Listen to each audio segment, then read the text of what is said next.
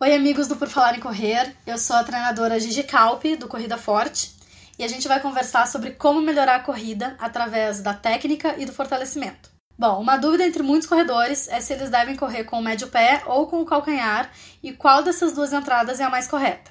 Então, para vocês visualizarem, a grande maioria dos corredores faz o primeiro contato com o solo através do calcanhar e dá a passada como um mata-borrão entrando calcanhar, médio pé e saindo pela ponta. Da mesma forma que a gente faz a marcha, que a gente caminha.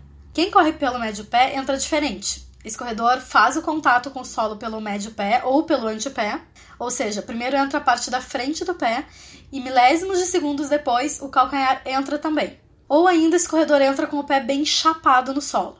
Se a gente for pensar de uma forma naturalista, que é quase sempre a minha forma de raciocínio no treinamento e na saúde, deveria ser mais comum a gente correr com o pé chapado ou com o médio pé entrando primeiro. Isso acontece porque descalço ou com calçado que só proteja os pés, que não seja macio, acaba sendo bem desconfortável bater o calcanhar primeiro, principalmente se o corredor não é levíssimo como um keniano.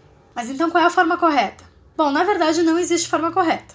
A imensa maioria dos corredores amadores entram com calcanhar e a maioria dos atletas profissionais entram com médio pé. Mas no alto rendimento também tem exceções é que os corredores de elite, principalmente quenianos e etíopes, eles crescem correndo descalços em estrada de chão, desenvolvem força nos pés, que aliás é uma coisa que todo corredor deveria se preocupar. Mas se tu é um corredor rápido que não te lesiona, provavelmente não tem motivo para tu mudar a forma com que corre. Quando a gente leva isso para uma realidade de tênis com muito amortecimento, muito suporte, é fácil entrar com calcanhar, porque é confortável mesmo, fica mais confortável de correr. Então, tu pode te lesionar correndo de todas as formas e apresentar bons resultados também correndo de todas as formas. Mas parece haver uma tendência em se entrar com o pé mais chapado se tu aterrizar próximo do teu centro de gravidade. E isso sim, aterrizar próximo do centro de gravidade ajuda a gente a não ter lesões, porque diminui o impacto de cada passada.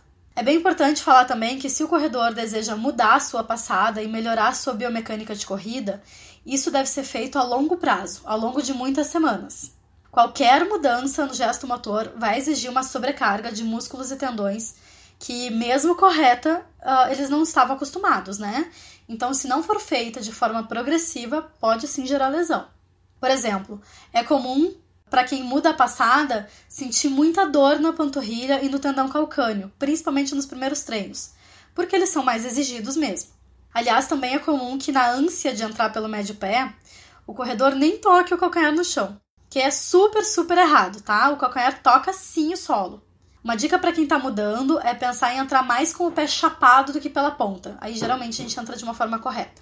Bom, espero que esse conteúdo tenha sido útil para vocês e que vocês corram cada vez melhor. Mandem sugestões ou perguntas para o PFC sobre fortalecimento e técnica de corrida, que a gente vai respondendo aqui nos drops, tá bom? Um abraço e bons treinos!